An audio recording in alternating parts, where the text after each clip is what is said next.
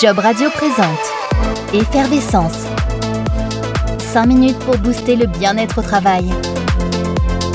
Avec Sabine Marbat. Bonjour Sabine. Bonjour Jean-Baptiste, bonjour à tous. Laquelle de ces deux citations préfères-tu? Le travail, c'est la vie, sans lui, il n'y a que peur et insécurité.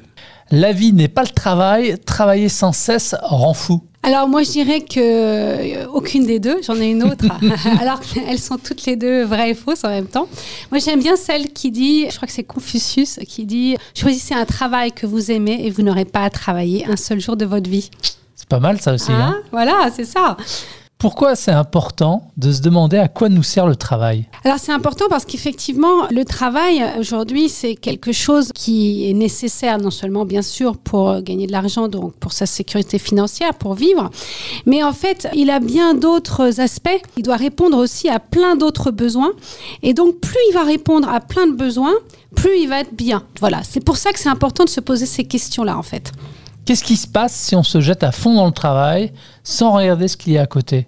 Le risque c'est quoi finalement? C'est une grosse claque, le burn-out, un coup alors, dur? alors, en fait, euh, si on va à 100% dans le travail et qu'on investit, surinvestit cette sphère-là, le problème c'est surtout que s'il y a un problème à un moment donné, enfin un hic dans le travail, donc par exemple je change de chef ou la, la stratégie de l'entreprise euh, change, on, me, on déménage ou si euh, c'est plus exactement comme avant, en fait, comme j'ai tout mis là, si ça me satisfait plus, eh ben je n'ai rien à côté dans lequel je suis bien qui va faire que je vais pouvoir rebondir, vous voyez, qui va me donner l'énergie et je prends comme une grosse claque. Et oui, je peux faire donc un burn-out ou je peux euh, vraiment être très mal parce que j'ai trop investi cette sphère-là.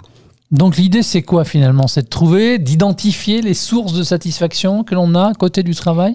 Oui, tout à fait. Parce que si on attend 100% de notre satisfaction dans le travail, le jour où fi- finalement on a une frustration au travail, où c'est plus exactement comme avant, ben finalement on va se sentir très mal. Alors que si on peut compenser à côté, dans d'autres domaines de vie, comme on dit, et avoir une grande satisfaction, et ben globalement sur la journée ou la semaine, on va se sentir mieux.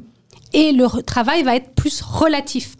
Et pour celles et ceux finalement qui n'avaient que leur travail euh, justement, comment identifier ces sources, comment les catégoriser Alors en fait, c'est intéressant, c'est déjà de regarder tout ce que j'aime à côté de mon travail. Qu'est-ce qui m'apporte du bien-être, du plaisir, de la joie?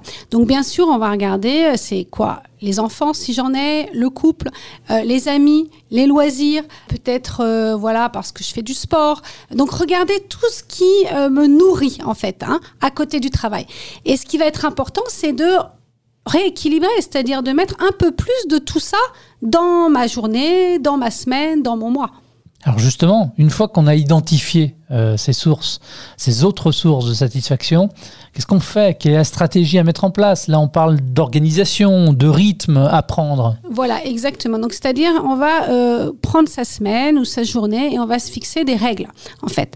L'important, c'est de se dire, euh, voilà, je travaille de telle heure à telle heure, je dois faire peut-être euh, 20 minutes avec mes enfants le soir et je le ferai. Je vais passer une fois par semaine un dîner en tête-à-tête avec mon amoureux. Je vais aller euh, faire du sport et m'occuper de mes loisirs ou voir des amis. Voilà. C'est-à-dire se lister en fait toutes les choses et en mettre dans son agenda. C'est hyper simple. Hmm.